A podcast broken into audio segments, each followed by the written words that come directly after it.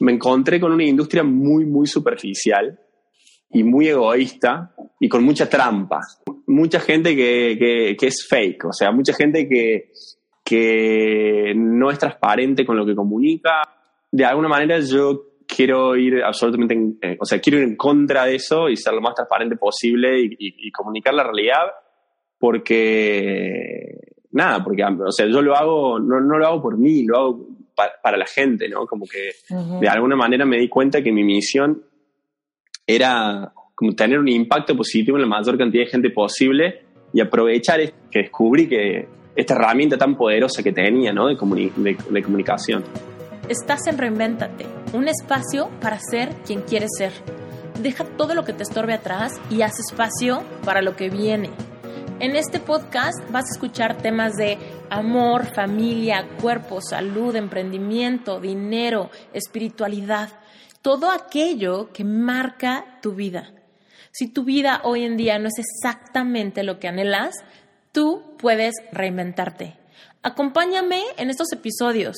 En algunos te hablaré yo sola de cosas que han marcado mi vida. Haremos reflexiones y trataremos de implementar herramientas de life coaching para que puedas lograr todo lo que anheles. Y en otros episodios vamos a contar con invitados increíbles que no te los puedes perder. Estuvo súper interesante platicar con Fran. No solamente porque su profesión está increíble, vivir como un nómada digital, me pude asomar un poquito a realmente cómo es el día a día de un nómada digital, qué cosas les preocupan, cuáles son sus estrategias, cómo le hacen para vivir todo el tiempo fuera de su zona de confort, ya sea por la cultura, el idioma, el país, la ciudad donde se encuentren o simplemente por el tema de cuántas cosas puedes tener contigo, cómo te acomodas y cómo organizas tus horarios para trabajar al mismo tiempo que todo el tiempo estás en movimiento. Y lo más padre de todo es que Fran es una persona súper transparente. Desde el inicio sentí toda la libertad de preguntarle todo lo que se me ocurriera y es una persona que con toda la apertura del mundo te cuenta y siente su sinceridad y sus ganas simplemente de compartir su experiencia con otros. Lo van a sentir en este episodio, estoy segura que les va a encantar, pero primero que nada déjenme decirles quién es Fran. Francisco Ortiz nació en Córdoba, Argentina, él es emprendedor y ha viajado por el mundo full time compartiendo sus experiencias y aprendizajes con el solo objetivo de sacar a la gente de su zona de confort y ayudarlos a convertirse en una mejor versión de sí mismos. Él hizo varios intercambios internacionales durante sus estudios universitarios y finalmente se graduó de la carrera de administración. Trabajó como consultor de marketing y ventas para A y después para una de las empresas de comercio electrónico más grandes de Latinoamérica pero no le gustaba la vida de oficina y después de dos años de vida corporativa decidió dejar ese estilo de vida atrás para emprender un viaje sin pasaje de vuelta. Él ha visitado más de 400 ciudades en más de 50 países. Es muy flexible y puede pasar de viajar de dedo y durmiendo en casa de familia hasta dormir en hoteles de cinco estrellas y de lujo. La clave para él es ser abierto y flexible y constantemente adaptarse a las diferentes situaciones que se pueda topar. Él ama conocer nuevas culturas y aprender de ellas y con su blog ha inspirado a miles de jóvenes y ya no tan jóvenes a perseguir sus sueños, sobre todo viajando. Él genera contenido sobre sus viajes, pero lo que más disfruta es compartir su interpretación de sus experiencias y aprendizajes sobre crecimiento personal, minimalismo, marketing digital y finanzas personales. Disfrutan este episodio. Eh, yo soy de Córdoba, de Argentina. Tengo 29 años y hasta los 23 que me gradué de la universidad viví siempre en Córdoba tuve la oportunidad de, viajar, sí, eh, más que nada de vacaciones. Eh, y yo durante prácticamente toda mi adolescencia eh, jugaba al básquet a, muy alto nivel y estaba convencido que iba a ser jugador de básquet profesional. jugaba en el mejor equipo de Argentina hasta que cuando terminé la secundaria decidí ir a la universidad y lamentablemente en mi país no es compatible estudiar y jugar un deporte a nivel profesional decidí estudiar administración porque era lo que me gustaba, siempre me interesó mucho eh, el marketing, los negocios, etc. ¿Eso estudiaste eh, eh, administración? estudié administración, sí. Y bueno, mi carrera duró cinco años. yo venía de una vida muy intensa entre el colegio y el básquet y, la universidad en Argentina no es tan exigente, o al menos eso fue mi experiencia. Entonces sentía un poco un vacío, empecé desde el segundo año ya a trabajar eh, part-time en cuestiones no muy complejas, administrativas, pero que iba ganando experiencia. Y, pero me seguía faltando algo, entonces todos los veranos eh, me fui a trabajar a Estados Unidos de intercambio. Oye, cuando tú dices que te faltaba algo, ¿cómo se siente eso? Porque hay mucha gente que no identifica bien ese sentimiento. Es como no sabes si es estás aburrido, estás triste, estás cansado. ¿Qué es? En realidad lo que yo sentía era que yo siempre fui muy consciente de que el tiempo era limitado y sentía de que me sobraba demasiado tiempo y no lo estaba usando de manera productiva. Eh, yo desde muy chico siempre consumí mucho contenido relacionado con temas de liderazgo, de autoconocimiento, de crecimiento personal y, y si bien eran, eran libros en ese momento, tenía algunos chips mentales ya metidos de crecimiento personal, de siempre estar progresando, 1%, mm. etcétera. Eh, entonces, eh, pasar de tener una vida donde cada minuto estaba programado a tener tanto tiempo libre, sentía que de repente como que me estaba estancando. Entonces, eh, mm. necesitaba llenar ese tiempo con cosas que me hicieran crecer. Y, y, sin lugar a dudas, mi primera experiencia de work and travel, cuando yo me fui por cuatro meses a trabajar y viajar por, bueno, en ese caso fue en California, fue la experiencia que creo que terminó de hacer un cambio profundo en, en mí, o, inició, inició una nueva etapa de mi vida de alguna manera, ¿no? Mm. Eh, sí, fue, fue, fue algo muy fuerte porque a nivel personal, personal cuestionó muchas de las cosas que yo daba por, por, sentadas, ¿no? Eh, ¿Como cuál? ¿Cómo qué cosas cuestionaste? Yo, digamos que de alguna manera uno, más grande o más chico, uno siempre crece eh, dentro de un ámbito que es bastante controlado, dentro de una burbuja de alguna manera, ¿no? Llamo yo. Y, y de repente cuando fue la primera vez que viví en el exterior y que estaba haciendo un trabajo que, nada, trabajaba en un restaurante en el medio de una montaña, en un centro de esquí, un trabajo no, no mm. calificado, eh, y yo supuestamente venía siendo el chico que le iba bien en la universidad, que le había ido bien en el deporte, que tenía todo lo que quería. Y llegué ahí a trabajar al restaurante con gente, eh, americanos, por ahí que yo eh, en ese momento hubiera hasta juzgado como gente que era mediocre, gente que era chata, que no tenía aspiraciones. Eh, y ellos trabajaban a la par mía y a mí me, me, me movió mucho el tema de que en el día a día ellos que supuestamente no tenían nada eran mucho más felices que yo. Ah. Y ahí dije, acá hay algo mal. o sea, yo que se supone que tengo todo y ellos no tienen nada y ellos son más felices que yo. Eh, y ahí como que fue el inicio de un proceso interno de cuestionar un montón de cosas. Eh, yo hasta ese momento, em, cuando yo cambié, cuando yo dejé el básquet, mi sueño eh, pasó a ser muy ambicioso desde, desde cuestiones que se consideran éxito de manera externa. Yo quería ser, por ejemplo, el gerente general de una multinacional, no sé, eh, quería ser Steve Jobs, ¿no? Eh, y de repente, después de esa experiencia dije, pero, pero ¿por qué quiero ser eso, no? ¿Por qué? O sea, por el estatus, por el dinero, por el poder. Eh, ¿Realmente es eso lo que, lo que vale la pena? y bueno, esa experiencia me, me marcó tanto que yo volví a la universidad, pero al verano siguiente me volví a ir a hacer una experiencia igual, similar, y al año siguiente la volví a repetir hasta que me gradué. ¿En diferentes lugares? lo hice en el mismo lugar, eh, pero las experiencias fueron bastante diferentes, porque la gente con la que viví y gran parte de la gente con la que trabajé también eh, cambiaba, ¿no? Cambiaba. Sí.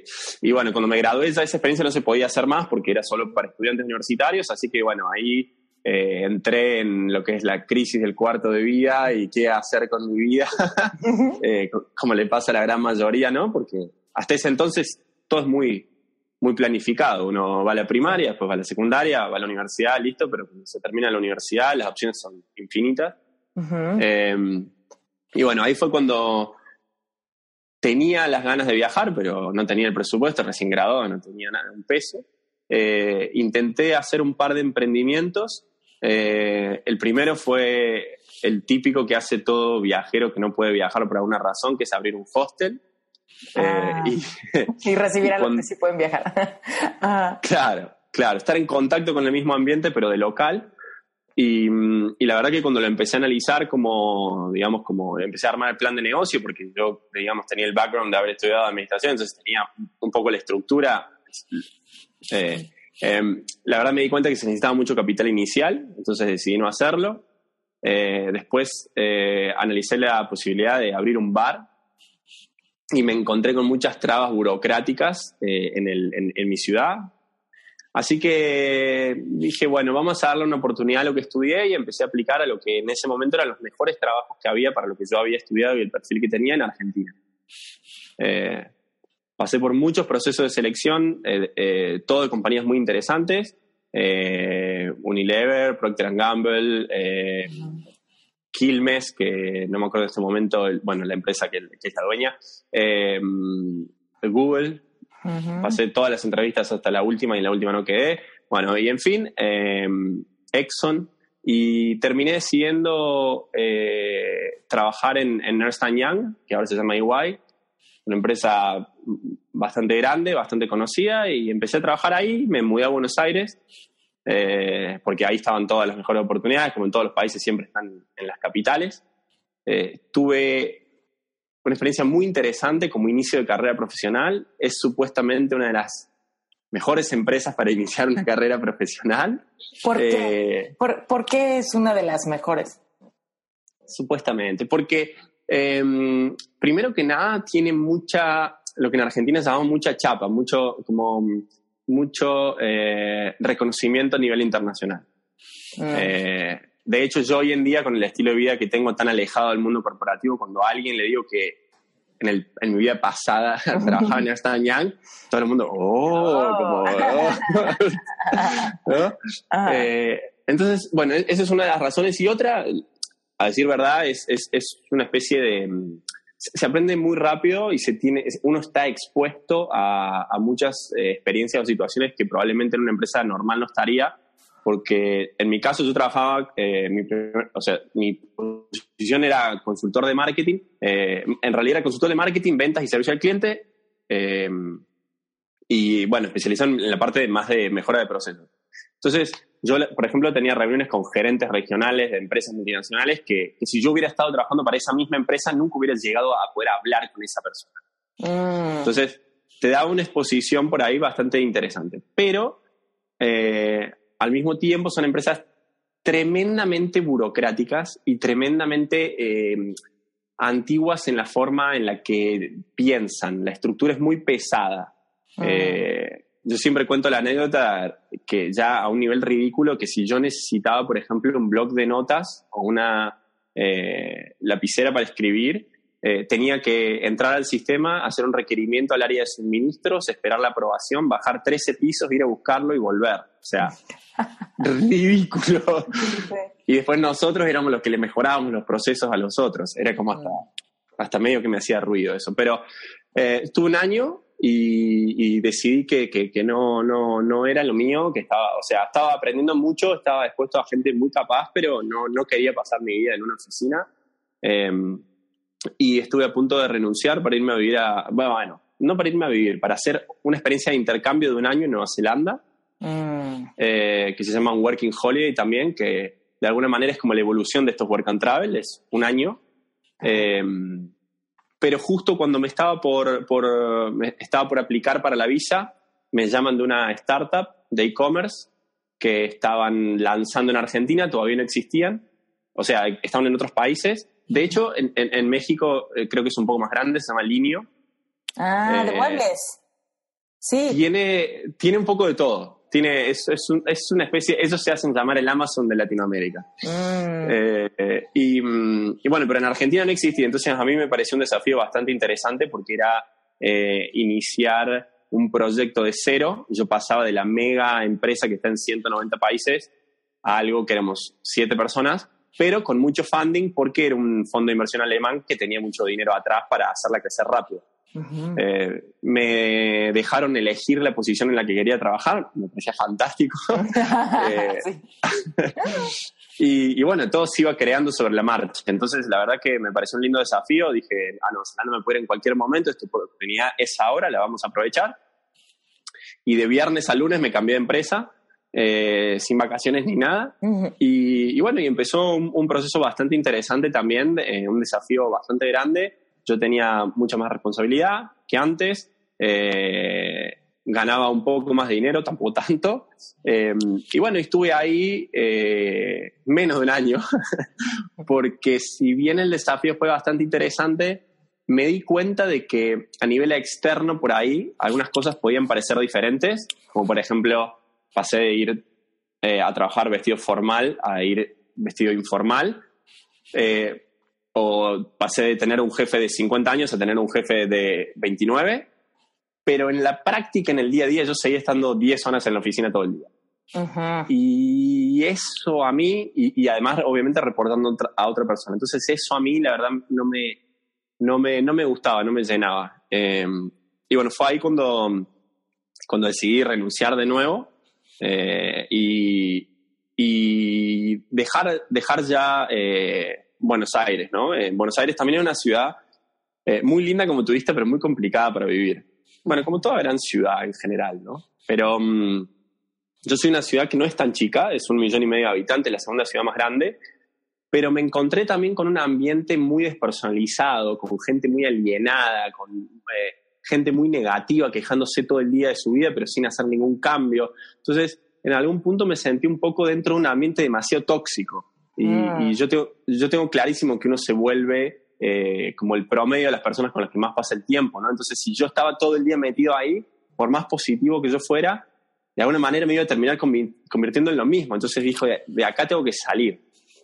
Sí. Eh, como sea. y, bueno, y ahí fue cuando, cuando decidí renunciar y decidí eh, empezar a viajar. Em, no tenía un plan estructurado todavía. Em, yo ya había abierto el blog, yo el blog lo abrí cuando apenas me gradué porque lo abrí 100% como hobby, porque quería compartir esas experiencias de work and travel que a mí me habían cambiado a nivel personal, tanto, tan profundas, eh, y fui aprendiendo sobre la marcha, no tenía ni idea ni de redes sociales ni de nada. Eh, cuando yo trabajaba como consultor de marketing, trabajaba a nivel muy, era, era muy high level, era muy estratégico para multinacionales, entonces no estaba tan relacionado con lo que puede llegar a ser un emprendedor en el día a día en Internet. Eh, así que nada, el, comienzo fue súper lento. y como era mi hobby y tenía mi trabajo paralelo, no le daba mucha, no le prestaba tanta atención. ¿Cuál era tu trabajo paralelo ahí? O, sea, ah, lo de... ajá, seguías claro, lo de las dos empresas. Ya te había sido, ok. Y, y cuando me fui, eh, dije, bueno, ahora justamente no tengo trabajo paralelo, entonces ¿Qué hiciste? hay que meterle. ¿Ahorraste y te fuiste con dinero ahorrado o qué? Sí, al inicio yo, inicié con, eh, yo empecé con ahorros. Yo soy muy estructurado y muy sistemático con las finanzas personales. Em, yo en, en, apenas, bueno, desde toda la vida en realidad ahorro, pero mm, apenas empecé, digamos, mi... Porque, claro, yo, digamos, tengo... Empecé a trabajar como a los... Cuando jugaba al básquet cobraba un poco, pero, un poco, pero trabajar más a los, a los 18 o 19 años, ¿no? Entonces, eh, cuando empecé ya más mi carrera profesional, sería después de graduado, em, desde casi los, el primer mes o al segundo o tercer mes, no solamente empecé, no solamente ahorraba, sino que empecé a invertir. Mm.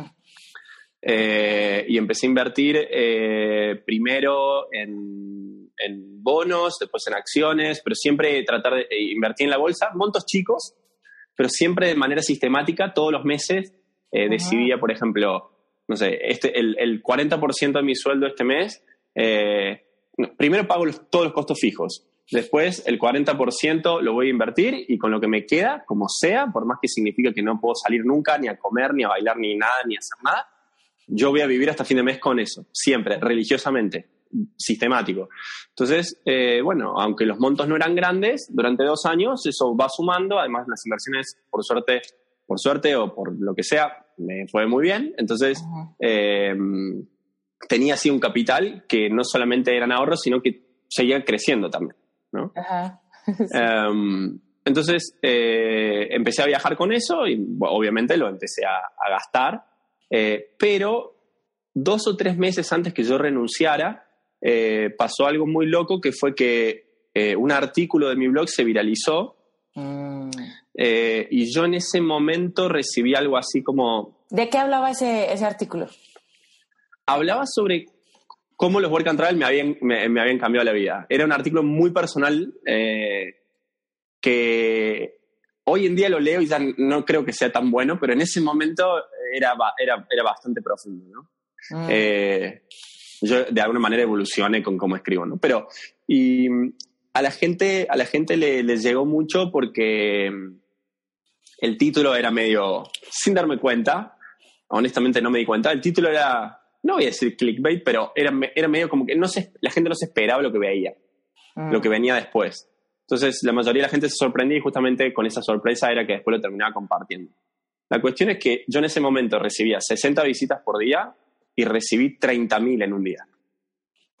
Cosa que, cosa que no recibo hoy. ni, en un mes. Entonces. Eh, Oye, dime una eh, cosa, ¿cómo se siente que algo que haces se viralice?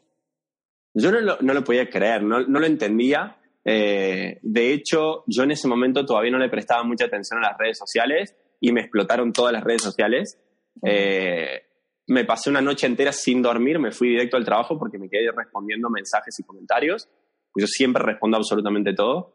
Eh, y tenía, no sé, cientos y cientos de comentarios en un día, no lo podía creer.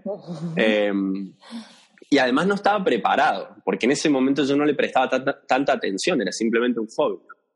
Em, pero... ¿Estabas feliz? ¿O cómo estabas? Eh, estaba súper feliz, estaba súper feliz, pero no tanto por el, por, por, por el logro de que un contenido mío se haya viralizado, sino por la respuesta de la gente. Hoy en día, si uno va a ese artículo y lo lee, en los primeros comentarios, que prácticamente son todos de, la misma hora o del mismo día, eh, gente al nivel de. gente que llegó a decir que, había llorado por leer el artículo. Y mm, yo no lo podía. En ese momento no lo podía creer, o sea, no podía entender cómo simplemente con palabras yo podía tener esa, esa, llegada, ¿no? Mm. Eh, entonces sentí, sentí dos cosas. Sentí primero, ah, y además fue la primera vez que dos o tres empresas se acercaron a mí con una propuesta relativamente interesante, que al final no terminó en nada, al final no se llegó a ningún, ningún acuerdo, pero yo en ese momento sentí dos cosas. Por un lado, eh, sentí que había una oportunidad que podía llegar a aprovechar si trabajaba más. y, y, por otro lado, sentí que tenía un arma muy poderosa en las manos y que, y que estaba en mí eh, cómo usarla. ¿No? Ah. Eh, entonces, em, fue ahí cuando decidí empezar a, prestarle un poco más de atención, pero nunca al 100% de, de, de ir con todo, porque a la vez en ese momento yo también necesitaba como un break, necesitaba desintoxicarme de toda esta experiencia de vivir en Buenos Aires y corporativo. Entonces, eh, al principio cuando empecé a viajar, eh, compartía lo que hacía, sí, pero no tan intensamente. Eh, no, tan no me lo tomaba tan en serio todavía. Eh, y bueno, empecé a viajar. Em, en ese momento creo que me fui a Europa dos meses, fue mi primer viaje a Europa, tenía 25, 26. y me fui a Europa dos meses, volví y la experiencia fue tan linda que no había pasado un mes y ya me había comprado otro pasaje para volver a, a, Europa. Eh, y, ya con ocho meses, eh, la vuelta dentro de ocho meses, pero ya planeándola, eh, planeando perderla. O sea, no, no me interesaba. y ahí sí dije, por más que por ahí seguía teniendo ahorros y las inversiones se iban relativamente bien, algo tengo que hacer. Ya, ya no se puede vivir indefinidamente de esto. Eh, entonces, ahí sí ya le empecé a prestar un poco más de atención. Eh, justamente estuve en. Estuve en. En una experiencia de viaje muy, muy fuerte para mí, eh, que fue, fueron los dos primeros meses de ese viaje, porque conocí a un chico el primer día del viaje que de alguna manera cuando me contó lo que él tenía como proyecto, yo me terminé sumando, que era eh, viajar a dedo desde Turquía a China y solamente con 10 dólares por día, incluyendo todo. Y yo en ese momento eh, me pareció una locura, pero me pareció súper interesante y un lindo desafío y decidí sumarme con él, no hasta China, pero sí por, por los primeros dos meses. Hicimos Turquía, Georgia, Armenia, Azerbaiyán e Irán. Eh, y para mí ese viaje me cambió también muchísimo porque fue un viaje donde yo me enfrenté a, a un montón de cosas muy, muy nuevas para mí, ¿no? Eh, viajar, creo que en México se dice ride. De aventón, sí. De aventón. durante dos meses, eh, estando expuesto por ahí a un montón de, de experiencias que, que, cuando uno viaja en transporte público eh, no es así. Y fue, fue súper interesante porque fue un viaje que por ahí la mayoría de la gente puede considerar como muy extremo, eh, no solamente por viajar de aventón, sino también por el presupuesto que teníamos. Pero hoy en día, habiendo viajado mucho más, normalmente cuando a mí me preguntan en general sobre los viajes, siempre termino hablando de la experiencia que tuve durante esos primeros dos meses, porque tuve eh, muchos encuentros con, con niveles de hospitalidad que nunca hubiera ni siquiera imaginado, ¿no? Eh, sobre todo en Irán, que hoy en día yo lo considero mi país favorito y que cuando lo digo la gente me mira raro. Eh, lo considero mi país favorito más que nada porque el nivel de hospitalidad de la gente es, es, tan loco que es casi que incomprensible para una mentalidad occidental como la nuestra. Eh, es, un, es, un nivel de hospitalidad que dan tanto sin esperar nada a cambio que uno no, no, no lo puede comprender. Eh, nosotros tuvimos tres semanas y la mitad de los días, de los 21 días, 10 días, eh, dormimos en casa de gente random que conocimos en la calle caminando y que nos invitaron a dormir en su casa porque simplemente porque nos vieron que éramos extranjeros a ese nivel. Eh, y nos presentaban a la familia y nos llevaban a la casa de los amigos y todo, ¿no? Entonces, em, esas, esa, esa, eso, digamos, es, esa de derribar prejuicios de alguna manera se convirtió también en, en, en algo que, que no solamente quería para mí, sino que en algún punto quería empezar a compartir. Mm. Entonces, a partir de esas experiencias, em, decidí ya no solamente, eh, y, no solamente enfocarme en transmitir los viajes per se, sino en que siempre todo lo que yo transmita tuviera un mensaje más profundo. Eh, y, y, eso hace poco, hace, yo diría, un año, seis meses, lo estoy haciendo aún mucho más consciente que antes, ¿no? Eh, de hecho, ya abrí, me abrí hacia otros temas eh, y no solamente viajes, porque de alguna manera cuando me fui metiendo cada vez más y profesionalizando más como blogger de viajes, como influencer de viajes, se le quiera llamar, me encontré con una industria muy, muy superficial y muy egoísta y con mucha trampa, con mucha gente que, mucha gente que, que, es fake, o sea, mucha gente que, que no es transparente con lo que comunica, mucha gente que, que por ejemplo, no tiene seguidores que, sean reales o los consigue ah. haciendo eh, atajos, etcétera, ¿no? Entonces, em, de alguna manera yo quiero ir absolutamente, eh, o sea, quiero ir en contra de eso y ser lo más transparente posible y, y comunicar la realidad porque nada, porque, o sea, yo lo hago, no, no lo hago por mí, lo hago para, la gente, ¿no? Como que de alguna manera me di cuenta que mi misión era como tener un impacto positivo en la mayor cantidad de gente posible y aprovechar esto que digo, que dije antes que, que descubrí que esta herramienta tan poderosa que tenía, ¿no? De, de, comunicación.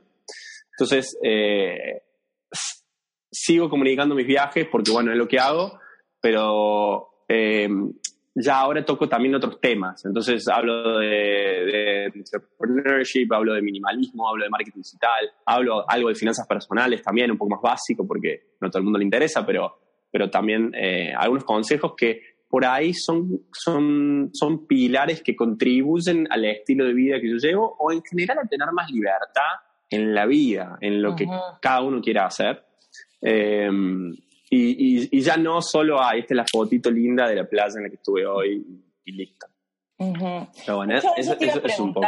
Que nos contaras eh, cuál es, cómo entiendes tú el minimalismo. Porque muchas veces la gente piensa que, que, bueno, no sé, creo que aquí en México tienen una mentalidad así como medio, medio, más bien ideas erróneas al respecto del minimalismo. A veces parece que minimalismo es muy poco, pero lo que hay muy pretencioso, o al revés, o sea, de plano vivir casi, casi como, como, pues no sé, muy limitado, con mucha escasez, con casi nada de lo que quieres lo puedes tener, porque, ¿no? Entonces realmente creo que cuál es, como que cuál es el balance de alguien que viaja y que tiene como una abundancia de experiencias, pero más bien se deshace de todo lo que le estorba. Bueno, ¿cómo lo ves tú? Yo creo que el minimalismo es, eh, digamos, una, una, filosofía que, que, preona el tema de eliminar los excesos en la vida para poder realmente enfocarse en lo importante. Y partiendo de esa definición, el resultado es absolutamente personalizado, no existen ah. reglas universales que apliquen a todo. Eh, para mí algo puede ser muy útil y para otro puede ser un exceso y para mí algo puede ser muy importante y para otro no. Eh, en, en, mi caso personal, yo en algún punto llegué a darme cuenta, no solamente por mi estilo de vida, sino en general, de que yo no necesitaba todas las cosas que tenía. Yo por esas sucesivas eh, temporadas trabajando en Estados Unidos, había, me había, eh, ¿cómo puedo decir?, contagiado con el consumismo americano y, y, había comprado muchas, muchas, muchas, muchas eh, cosas, sobre todo mucha ropa. Em, y en un punto dije, cuando empecé a invertir, dije, esto no tiene sentido. Es un activo físico que, que, no estoy utilizando y que lo puedo convertir en dinero y además invertirlo para que me genere más dinero para poder hacer lo que quiero, que en realidad es viajar. Entonces dije, no tiene, ah. eh, racionalmente ni siquiera tiene, o sea, no tiene sentido. Entonces em, empecé a pensar así eh, con respecto a muchas cosas, pero como te digo, es algo muy personal porque depende cuál sea la prioridad de cada uno, qué es lo que, qué es lo importante para cada uno. ¿Qué cosas tienes tú que son muy importantes para ti tener? O sea, ¿qué cosas se volvieron tus esenciales? ¿Qué traes en tu mochila personal? Eh, a ver, yo tengo, en mi mochila tengo ropa eh, como para una semana, 10 días, eh, y, pero para todos los climas. O, no, no, sé si todos, pero desde 0 o menos 5 hasta, bueno, lo que, 40, lo que sea, ¿no? Hasta eh, sí, sí como, ahora que estoy en la playa. pero yo diría que de todo eso no, no lo considero importante. Yo, em, digamos, si a mí una, una polera un short se me rompe, voy y me compro otro. Como que no tengo una conexión emocional con, con esas cosas, ¿no? Em, y, y, por cuestiones funcionales, de lo más importante que tengo es, bueno, la laptop, la computadora, eh, el celular, creo que el celular es lo más importante de todo. Eh, de hecho, paso demasiadas horas en el celular. Eh, y no sé, no, bueno, eh, en mi caso porque viajo, el pasaporte es fundamental. y, y, nada, y la, la billetera, las tarjetas de crédito, pero nada más. O sea, todo lo demás podría no tenerlo y, la experiencia es, es, la misma, ¿no? Eso obviamente por, por, por el estilo de vida que en este momento tengo yo en el, día de mañana, si yo decidiera eh, tener una casa y, vivir ahí, obviamente, bueno, las necesidades serían, serían mucho mayores, ¿no? Hoy en día, como soy un poco más nómade, esas cosas más de una vida más fija no, no las veo como una necesidad. Claro. Ok. Oye, bueno, y ahora sí cuéntanos de, de, cómo le haces, o sea, cómo, cómo funciona tu blog, cómo puedes monetizar tu estilo de vida o tu opinión. Porque creo que es, es fascinante esa parte, o sea, que todo lo que has aprendido, todo lo que te das cuenta con tus experiencias, esta evolución de, de tu conciencia, lo que te importa, lo que no te importa y así, ¿cómo, cómo poder monetizar eso? Bien. Yo tengo eh, varias fuentes de ingreso, ¿no? Eh, y, son muy variables. todas son variables, para empezar. O sea, no tengo un salario fijo a fin de mes, no tengo un ingreso fijo. Em, y, y, normalmente la ponderación de cada una dentro del ingreso total va variando. O sea, hay, hay meses que de repente, no sé, gano más como trabajando con marcas, hay meses que gano más eh, con una inversión o lo que sea, ¿no?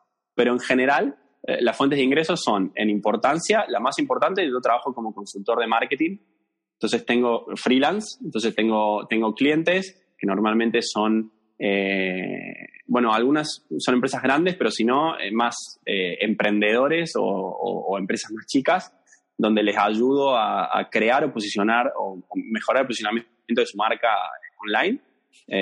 más que nada, o sea, si, si entrando en detalle, es más que nada en marketing de contenidos o influencer marketing. Yo por ahí he encontrado que cuando empecé a meter, sobre todo en, en, la industria de, bueno, en influencer marketing, me di cuenta que hay una brecha gigantesca de conocimiento. Eh, la mayoría de las empresas no saben nada. Eso es lo que da lugar a que tanta gente fake pueda generar ingresos. Eh, entonces, eh, yo de alguna manera me posiciono en el medio, sobre todo en el vertical de travel, y voy a la empresa y le digo, parece que no entiende nada, si querés yo trabajo de filtrarte los influencers y traerte los buenos que realmente te van a traer buenos resultados. Quiero hacer una pausa chiquita en este episodio para invitarlos a que vayan a darlealclavo.com. Regístrense para que les llegue toda la información relevante al curso y les van a llegar las primeras dos lecciones y un fragmento del primer libro de trabajo de la lección 1. Atrévete a empezar a aterrizar tus propias ideas, así como podemos escuchar a muchos invitados en Reinventate que han logrado aterrizar realmente cuál es la idea, qué es lo que les apasiona, así también tú puedes empezar a darle forma a todas aquellas ideas que de repente pasan por tu mente. Todos tenemos diferentes ideas, algunas buenas, algunas malas y algunas que parecen ser muy complicadas. Con Dale el clavo vas a aprender a diferenciar cuáles son las ideas que puedes dejar ir y cuáles son aquellas ideas que a pesar de que aparenten ser difíciles, las tienes que hacer realidad, porque van de acuerdo con tu pasión, con tu personalidad y con tu propósito de vida. Dale al clavo es un curso que te va a ayudar a tener claridad y empezar a hacer la estructura de cómo vas a volver este sueño tu próxima realidad. Te va a ayudar a filtrar tus ideas, te va a ayudar a hacer estrategias y te va a ayudar sobre todo a bajar al papel por medio de un libro de trabajo y de tres lecciones en audio. Te va a guiar para que aprendas a diferenciar realmente cuáles son aquellos sueños que tienes que apoyan el estilo de vida que quieres tener. Escuchamos a personas como Francisco Ortiz, que son nómadas digitales, que de repente decimos, pues sí, Podemos tener muchas ideas en el mundo, pero realmente, ¿qué es aquello que me hace fluir? ¿Qué es aquello que realmente me llena? ¿Qué es aquello que me mueve realmente el corazón y que quiero hacer? Y en el caso de Francisco, implica viajar, estar en movimiento, estar fuera de su zona de confort. ¿Qué es lo que tú quieres? Pregúntate en este momento, ¿tienes aquella certeza que te dice realmente dónde está tu vocación, dónde está tu propósito de vida? Atrévete a explorarlo. Y si no sabes por dónde empezar, por dónde empezar a cuestionarte aquellos sueños que quizás estén arrumbados en un cajón, Dale al clavo va a ser el curso que te acompañe en este proceso de descubrir todos aquellos sueños que tal vez algún día dejaste por la paz y que tal vez sea el momento de que rescates y que aprendas a darle la vuelta a cualquier dificultad y empezar a ver ¿Qué pasos puedes empezar a dar hoy para estar más cerca de esa vida que quieres vivir y de esa fuente económica que quieres crear? Dale al clavo.com. Entra, suscríbete y sé parte del lanzamiento de este curso. Vas a tener como esta probadita de todo el inicio para que después decidas si es un curso que, que realmente va de acuerdo con tus expectativas y con lo que tú quieres hacer. Lo cual quiere decir que no tienes que invertir nada en un inicio, no tienes que comprar el curso. Lo único que tienes que hacer es ir a dalealcabo.com, regístrate y te van a llegar una serie de correos que te van a empezar a dar un poco todo el inicio del curso para que tú puedas darle una probada y después decidas si es algo que te conviene o no. Dalealclavo.com, suscríbete. Entonces, eso, eso lo vi como una oportunidad. Eh, lo hago para, para, algunas empresas. Y, ¿Esas empresas son de dónde las sacaste? ¿O ¿Cómo, eh, ah, La mayoría son empresas con las que yo tengo algún tipo de relación, ya sea porque he trabajado o porque les he visto en algún evento, mm. eh, como creador de contenidos primero, y después yo le hago como un upsell y le digo, bueno, ahora que ya, o sea, hago lo mejor posible con la colaboración conmigo directa, y después que todo sale bien y que le entrego, por ejemplo, un reporte de resultados de la colaboración que yo hice con ellos, le digo, mira, si querés, yo te puedo ayudar, eh, porque yo tengo tal background, bla, bla, bla. Me ayuda, me ayuda un poco como la experiencia previa de haber sido consultor de marketing y, de alguna manera de haber estado del otro lado. Porque muchas veces eh, los creadores de contenido eh, les cuesta ponerse del otro lado, les cuesta ponerse de lo que quiere la empresa. Y como yo estuve del otro lado, para mí es muy fácil. Entonces, mm. Pero como ahora estoy de este lado, me es muy fácil estar en el medio. Entonces, eh, para la empresa, para la empresa a la empresa le conviene que yo reclute los influencers porque yo voy a ser más efectivo, porque yo no soy una empresa que les quiere vender algo, soy un par que les recomienda una oportunidad. Y al influencer a mí me cree más que a una empresa. Entonces, como que aceito esa relación. Em, y bueno, y después cuestiones más ya puntuales que puedo llegar a dar capacitaciones de, eh, de Instagram o de Facebook o cosas así, pero más eh, ad hoc, no, no, no, tengo nada eh, escalable, ¿no? Eso con respecto a la parte de todo lo que sería, digamos, consultor de marketing o branding. Pues, como bueno, como creador de contenido, por ahí trabajo con, con, marcas, creando contenido sponsoreado. Hoy en día no estoy más enfocado en el blog, así que la mayoría es, digamos, en las distintas plataformas sociales. ¿Qué significa eso en sencillo? Y puedo vender una foto de Instagram donde menciona una empresa, una stories en Instagram, eh, un post en Facebook, eh, mm. tweets, lo que sea, ¿no? Eh, ¿Por qué me pagan? Porque son empresas que de alguna manera quieren llegar con su mensaje, o su producto, o su servicio a mi audiencia. ¿no? Entonces, es mejor para ellos llegar a través mío porque yo le transmito la confianza que, que ya tienen los lectores.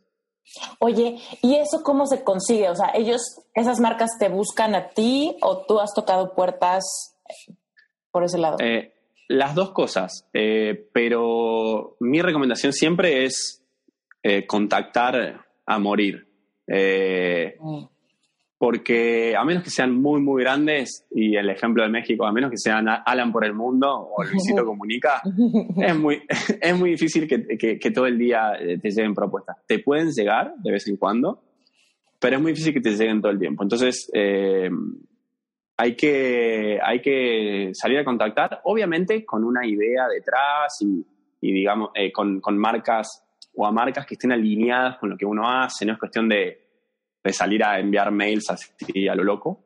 Eh, y tratando de, digamos, de manejar un, volumen de, de trabajo con marcas que no afecte a la audiencia también, ¿no? Porque de repente si uno, si uno se vuelve una... Un comercial Claro, un comercial eh, no sirve de nada, o sea, va a perder a la gente que... Sí, tu audiencia va a decir, Francisco cambió, no sé. Totalmente, y, que es uno de los principales errores que, le pasa a la mayoría de los influencers cuando empiezan a crecer. Eh, se empiezan a vender demasiado y la gente dice, pero yo no veo más televisión porque justamente no quiero las tandas comerciales y ahora tus stories son como una tanda comercial. Oh. Eh, ¿no? Entonces, eh, pero bueno, yo creo que es algo muy nuevo y, y, la oportunidad es gigantesca, es enorme y esto recién empieza. Entonces, es normal que haya todas estas todas estas brechas de conocimiento o estos errores o estas, estas cosas, ¿no? Pero me parece, me parece algo súper, súper eh, interesante. Yo en general soy un apasionado de comprender el comportamiento humano, ¿no? Entonces, de alguna manera a mí cuando me preguntan, yo siempre digo que yo trabajo de eso. Marketing es comprender el comportamiento humano para generar acciones que modifiquen esos comportamientos. Y, y esto de las redes sociales y tener una plataforma donde creo contenido y la gente de alguna manera da feedback a diario, es como un gran experimento para mí. Yo cada post que hago, para mí es como un experimento, analizo cómo es la reacción de la gente para adaptarme para el siguiente y mejorarlo. ¿Cuál es ahorita la plataforma, la red social que más usas o que más resultados te da en tus experimentos? Eh, la que más uso en este momento es Instagram. Eh, y la que más quiero crecer es YouTube, que inicié hace, hace, poco, eh, pero las más grandes siguen siendo el blog, que hace como un año que no hago prácticamente nada, pero, pero sigue, funciona casi solo. Y eh, Facebook, que contrario a lo que la mayoría dice, a mí siempre me ha ido muy, muy bien. a pesar de que no le doy tanta bolilla, siempre me ha ido bastante, bastante bien. Pero en cuanto a tiempo, que yo lo mido y todo, eh, es eh, Instagram por lejos es donde hoy estoy más eh, enfocado. porque yo soy de la idea de que yo no puedo exigirle a la gente que consuma mi contenido donde yo quiero, sino que yo tengo que estar donde la atención de la gente ya está. Mm. Entonces, eh, mi público objetivo hoy en día eh, está todo el día en Instagram. es, a mí me sorprende, a mí me parece... Eh, yo no puedo creerlo, no sé qué hacen con sus vidas, pero yo subo, pero yo subo, pero ahí están, o sea, yo subo una story y hay veces que hay 500 personas en los primeros 30 minutos que la vieron y yo, ¿qué? están todo el día conectados.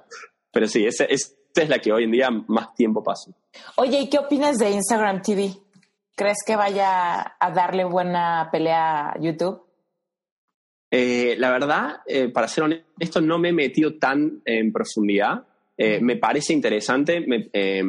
mucha gente critica Facebook, pero a mí la verdad me parece bastante inteligente esto de copiar absolutamente todo, de otras plataformas.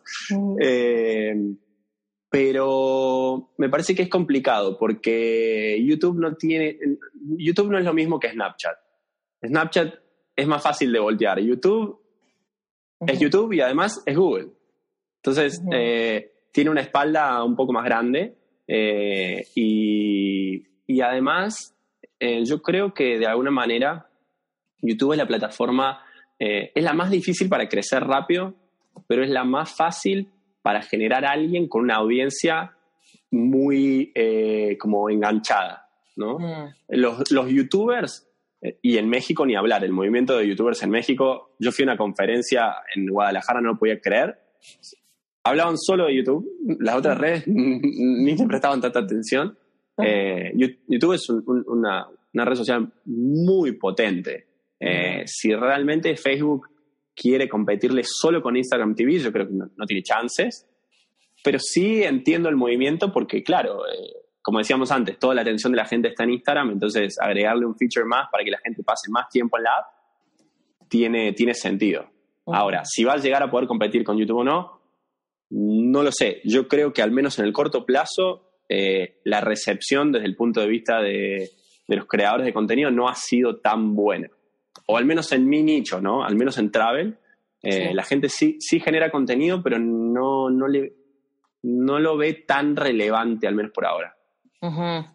Oye, y pasando a otro, a otro tema, porque bueno, ok, tú ya nos contaste que hablas de travel, pero hablas de muchas otras cosas más, todo como tú, como tú procesas tus experiencias de los viajes. Pero, por ejemplo, ¿qué le aconsejarías tú a alguien que dice, ok, me encanta viajar también, o quiero viajar también, pero como que ya existe gente que hace esto, que habla de esto desde todas las perspectivas posibles, entrar a traer a la mesa otra vez a alguien que hable de viajes, lo ven como ya muy complicado. ¿Tú qué le aconsejarías a esta persona? ¿Sí ya está saturado de personas que viajan o hay espacio para más?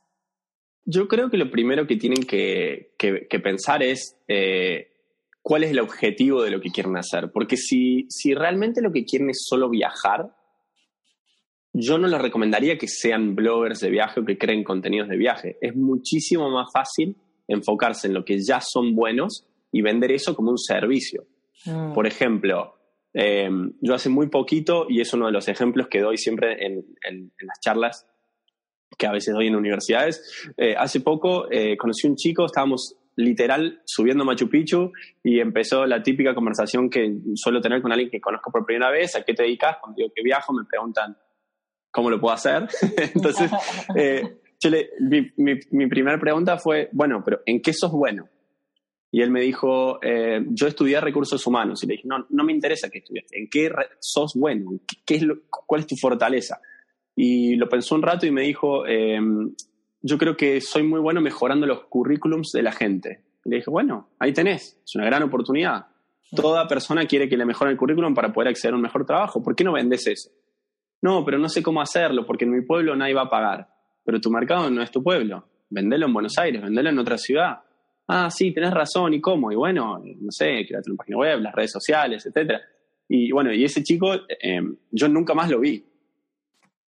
Lo mencioné un par de veces eh, como caso, así, genérico, eh, en, en un par de charlas, y de las charlas solamente, un minuto, que lo mismo que acabo de contar, le salieron como cuatro o cinco clientes y hoy en día ya inició como un emprendimiento de eso, ¿no? Entonces, es mucho más fácil eso, enfocarse en lo que ya son buenos, que pretender generar ingresos generando contenido de viajes.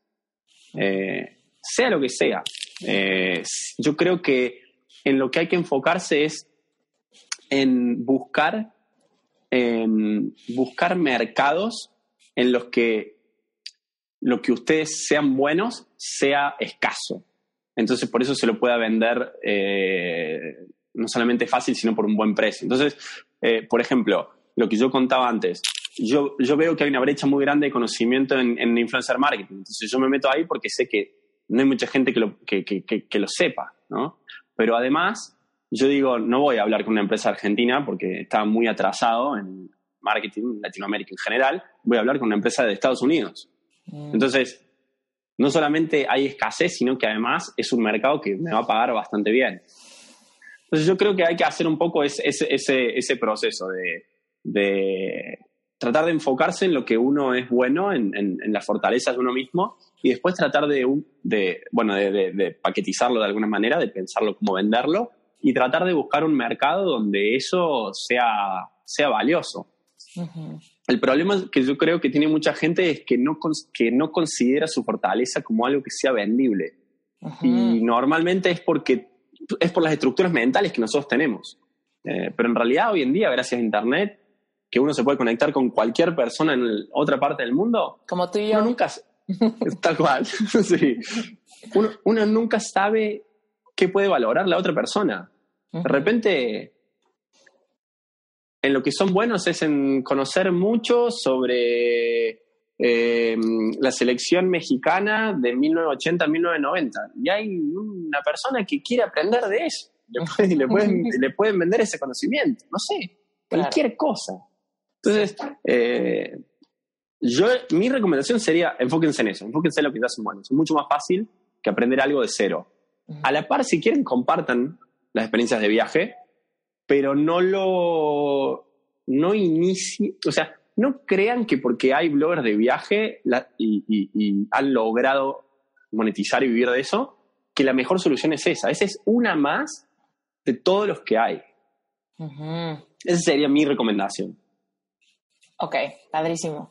Oye, y ahorita que hablabas de esto, de que tú, tú sabes de cómo se maneja las carreras de influencers y cómo monetizan y tal, ¿qué le recomendarías o qué le dirías a alguien que quisiera ser un influencer? O sea, que ahorita dice, bueno, sí, yo me encanta el fitness o me encanta, no sé, este estilo de comida y quiero, quisiera ser influencer en este rubro, pero me siguen 300 personas. ¿Cómo hago de, esta, de este conocimiento personal o de mi visión de la vida o de esta corriente, ¿cómo hago que mi audiencia crezca para eventualmente ser influencer yo y, que me patrocinen marcas y este tipo de cosas? ¿Cómo se empieza eso? Sí. Yo creo que lo primero, y esto es antes de empezar o si empezaron antes de implementar cualquier estrategia o táctica, es tienen que crear contenido alrededor de lo que les gusta y les apasiona. Eh, porque es algo muy difícil de hacer, digamos, es muy difícil de lograr. Entonces, si no les gusta sobre lo que están generando contenido, lo van a abandonar antes. Eh, no, digamos, esto no sea, no es, yo diría que no es una carrera que se tiene que hacer por el dinero, se tiene que hacer por, por, eh, por las ganas de poder trabajar, de compartir lo que te gusta, que es muy diferente a hacerlo solo por el dinero. Y otra cosa muy importante es que tienen que entender que esto es algo de largo plazo. no, no es que, o sea, no esperen que el primer mes generar dinero, ni el, ni, el primer año, ni depende. ¿Puede pasar? Sí, puede pasar, perfecto. Pero la realidad de la mayoría de la gente es que tarda años.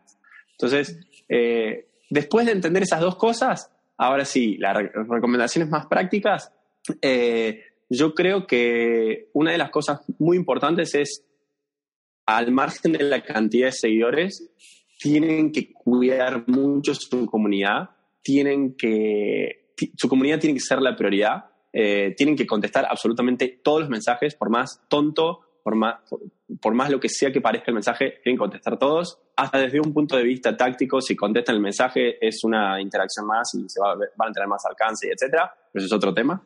Háganlo primero porque les interesa a la gente. Sí. Eh, y, y creo que creo que tienen que generar, eh, deberían enfocarse en una o dos plataformas al inicio, sobre todo si no tienen capacidad para generar más contenido. Eh, si tienen la capacidad, generen en todas las que puedan. Eh, y piensen un poco qué mensaje quieren comunicar detrás. evalúen qué es lo que hay ya en el nicho en el que ustedes van a entrar y, piensen cómo le pueden dar una vuelta para no ser uno más. Eh, ya el solo hecho de pararse a pensar qué quieren comunicar ya es una ventaja por sobre el 99% de la gente que genera contenido. La mayoría de la gente genera contenido así y comparte lo que sea y zafa. Y alguna gente muy famosa que tiene apalancamiento de otras plataformas le funciona. Si estás en la televisión, por más que tu contenido sea estúpido, te funciona. Eh, pero para la gente normal, no. Entonces, eh, hay que de alguna manera ser diferente, por más que ya se haya elegido un nicho. Eh, y después, tener consistencia. Yo creo que hay que generar contenido, si se puede, todos los días, todos los días en todas las, en todas las plataformas. O sea, todo lo más que se pueda hay que hacer. Eh, y ¿Cómo después, te organizas para, para, para ir posteando tu contenido? ¿Tienes algún tipo de disciplina o algo así? ¿O simplemente dejas que pasen tus días conforme se te antoja? Eh, estoy en el proceso de organizarme bastante más. Eh, ahora estoy he contratado dos personas. Eh, una em, que es un poco más como asistente y comodín que me ayuda con un poco de todo. Y otra persona que está más enfocada en editar videos de todo tipo para YouTube y después hace adaptaciones para Stories, para Facebook, etc. Entonces ahora me, me está sacando mucho la parte de, de ejecutar, sobre todo de videos que yo no, no, no, no soy bueno. Crudo y los mandas y ya. No tengo idea, claro. Yo siempre digo lo siguiente, yo, eh, yo, no me yo no soy ni el que mejor escribe, ni el que mejor fotos saca, ni el que mejor videos hace, pero hago todo, hago todo y además de eso creo que yo me diferencio por, por el mensaje, más que por la calidad técnica del contenido. Eh, por, ahí por la transparencia que tiene el mensaje en comparación con, con otra gente que hace algo similar. Entonces, eh, yo les diría que traten de enfocarse de nuevo en lo que son buenos. si son el que mejor saca fotos, perfecto, enfóquense en plataformas más visuales, enfóquense en eso, pero tengan en cuenta que cuando ustedes, cuando la única diferencia que ustedes tienen es la calidad técnica del contenido, van a pasar a competir en otra categoría. Por ejemplo, yo no compito con un fotógrafo de viajes. El fotógrafo de viajes me va a ganar siempre en cuanto a las fotos. Ahora, él va a competir con los mejores fotógrafos del mundo. Entonces, la va a tener mucho más difícil que yo, que en realidad yo soy yo mismo. Entonces, como que de, alguna manera, hace poco hice un video eh, sobre el tema y es que el, el, mejor nicho que existe es ser uno mismo. Porque nadie lo puede hacer mejor. ¿Y qué le aconsejarías a alguien que, que no sabe cómo llegar a ese nivel de autenticidad? O sea, como que de repente algo pasa, que estamos en el teclado o estamos frente a la computadora y perdemos esa, ese sentido del humor o ese, ese tipo de cositas que, nos, que nos hacen ser nosotros y terminamos, no escribiendo más formal de lo que hablamos o, o no sé, perdemos esta toque humano cuando nos enfrentamos a, la, al teclado o al medio, ¿no? El medio en el que nos vamos a expresar. ¿Cómo le hacemos o cómo, cómo le hace nuestra audiencia que está empezando a, a querer armar un proyecto individual o a querer poner así como que allá afuera nuestra, nuestras ideas y no sabes cómo ponerte en contacto con ese, con tu interior? ¿Cómo le haces tú? Aconséjanos. Yo creo que eso eh, fundamentalmente, yo diré que eso es miedo, pero es miedo a cómo te pueden juzgar los que van a consumir tu contenido. Porque la mayoría de la gente se conoce a uno, la mayoría de la gente se conoce, la mayoría de la gente sabe lo que es. El problema es que tiene miedo a enfrentarlo y miedo a mostrarlo. Eh, Pero a mí no, o, al menos este es mi punto de vista, ¿no? Yo no creo que haya por ahí una técnica en la que, una técnica que se pueda aplicar para uno ser más auténtico, ¿no? Eh, uno por ahí, no sé, lo que puede funcionar es pensar que del otro lado no hay nadie. Eh, y de repente simplemente escribir como si uno estuviera escribiendo su diario personal. Eh, o, o, hablar, hacer un video como si le estuviera hablando al mejor amigo o a la madre. y después bueno, obviamente va a haber un feedback, si se tiene una audiencia considerable o enganchada, va a haber un feedback que, va a haber que saber manejarlo, ¿no? Pero mm, creo yo que la mayoría de las veces la gente no es auténtica por el miedo a, ser juzgado. Eh, pero en realidad, si uno lo piensa desde un punto de vista estratégico y hasta de negocio, es una. es. a largo plazo es una. Es un error, es un error bastante grande, porque, y esto pasa mucho, por ejemplo, en, mi nicho, que es lo que yo más sé, en el tema de viajes. Últimamente todo el mundo, todos los posts que publican en sus blogs son 25 cosas que hacer en la Riviera Maya, eh, los 10 mejores cenotes en Yucatán.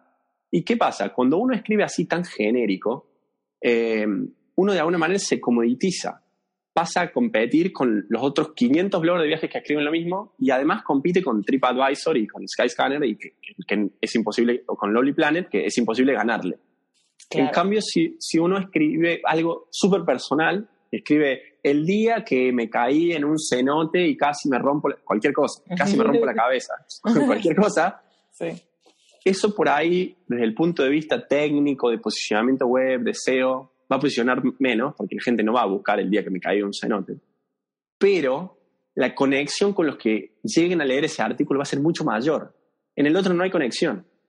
Otra cosa que, sumo a eso, eh, porque es cierto, el miedo no es racional, es que cuando, por ejemplo, a mí me pasa mucho en las charlas. Eh, yo no es que soy eh, muy experimentado dando charlas, pero he dado varias, algunas con hasta 300, 400 personas, me preguntan cómo puede ser que, que, no tengas miedo. Y, y, en ese caso, porque yo, aunque no parezca, soy una persona introvertida, no tímida, pero introvertida. Mm. Y, y en ese caso no me da miedo porque yo hablo de lo que sé.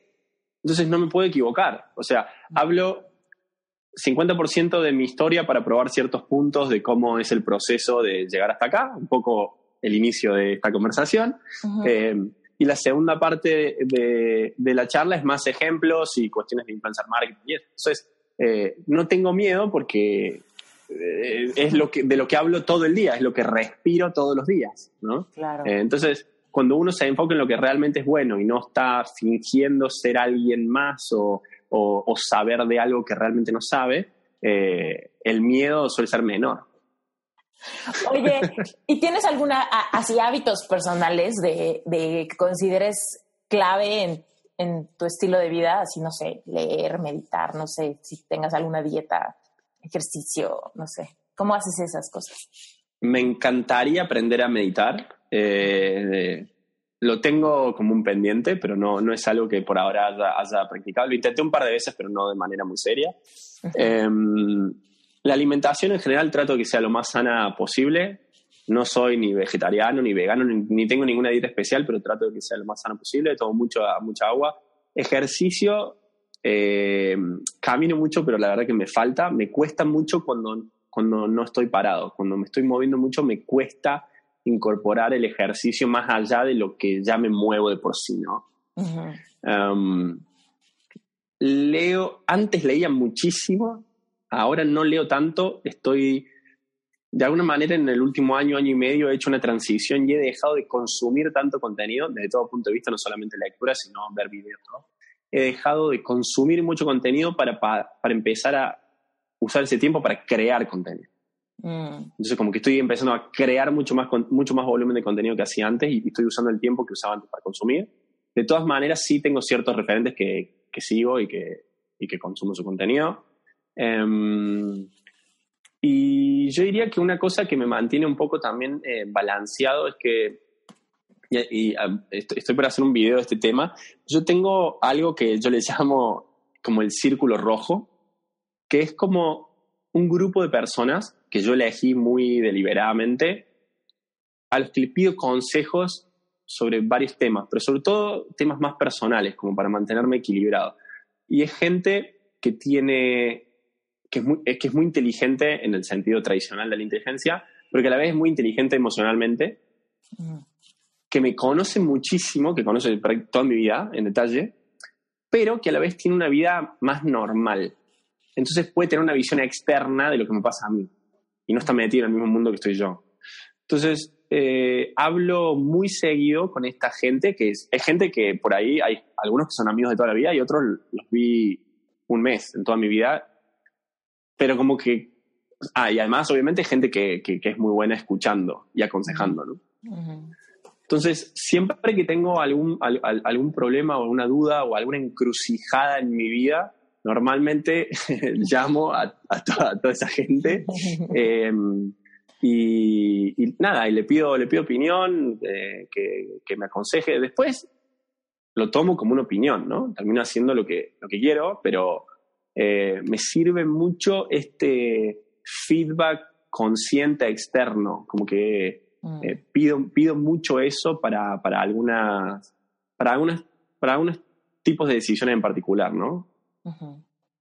Eso yo creo que es algo que me mantiene bastante, me ayuda bastante en momentos donde tengo que tomar decisiones importantes. Oye, Francisco, ¿y ahorita qué viene? ¿Qué, ¿Qué cosa estás cocinando que dices, bueno, ahora estoy en Albania, pero ¿cuánto dura este viaje? ¿Cuál es el que sigue?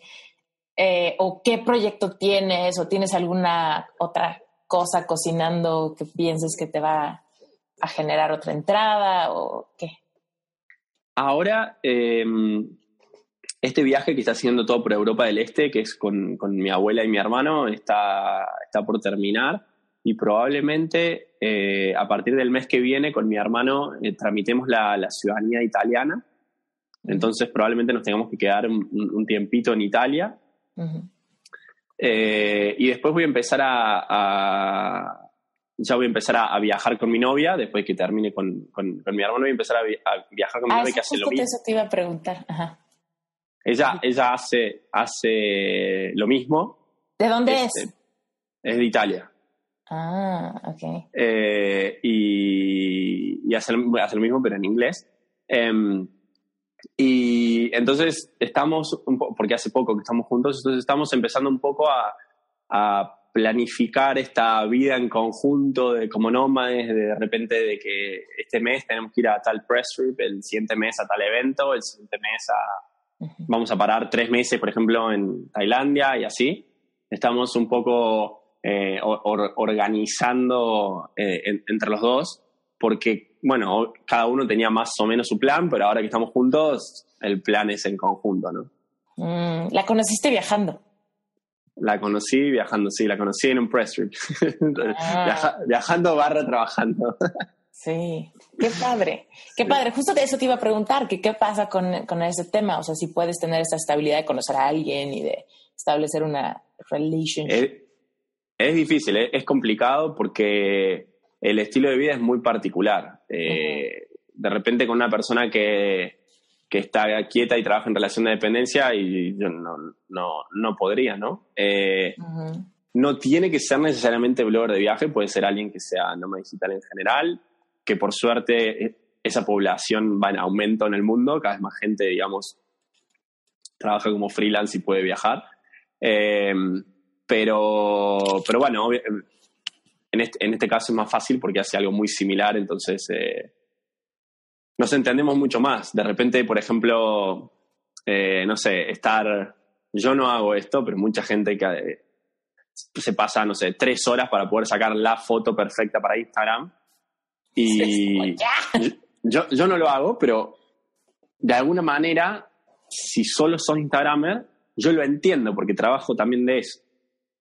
Una persona normal nunca te va a aguantar que estés, no te va a esperar tres horas en que te saques tu foto perfecta para ahí. Sí. Entonces es como un, poco más fácil eh, cuando uno algo, hace algo similar. Mm. Eh, pero sí. Y idealmente, em, ah, bueno, y el año que viene quiero volver a Sudamérica porque a mí me pasa algo que mi contenido está en español. Entonces, a mí lo que me pasa es de que mi audiencia es eh, prácticamente toda latinoamericana, salvo algunos españoles y algunos extranjeros, pero... Eh, y yo normalmente no viajo por Latinoamérica. Entonces, estoy muy... Em, mis seguidores están muy enganchados con mis viajes porque son destinos curiosos y les gusta y hay una relación muy cercana, pero la relación siempre es virtual.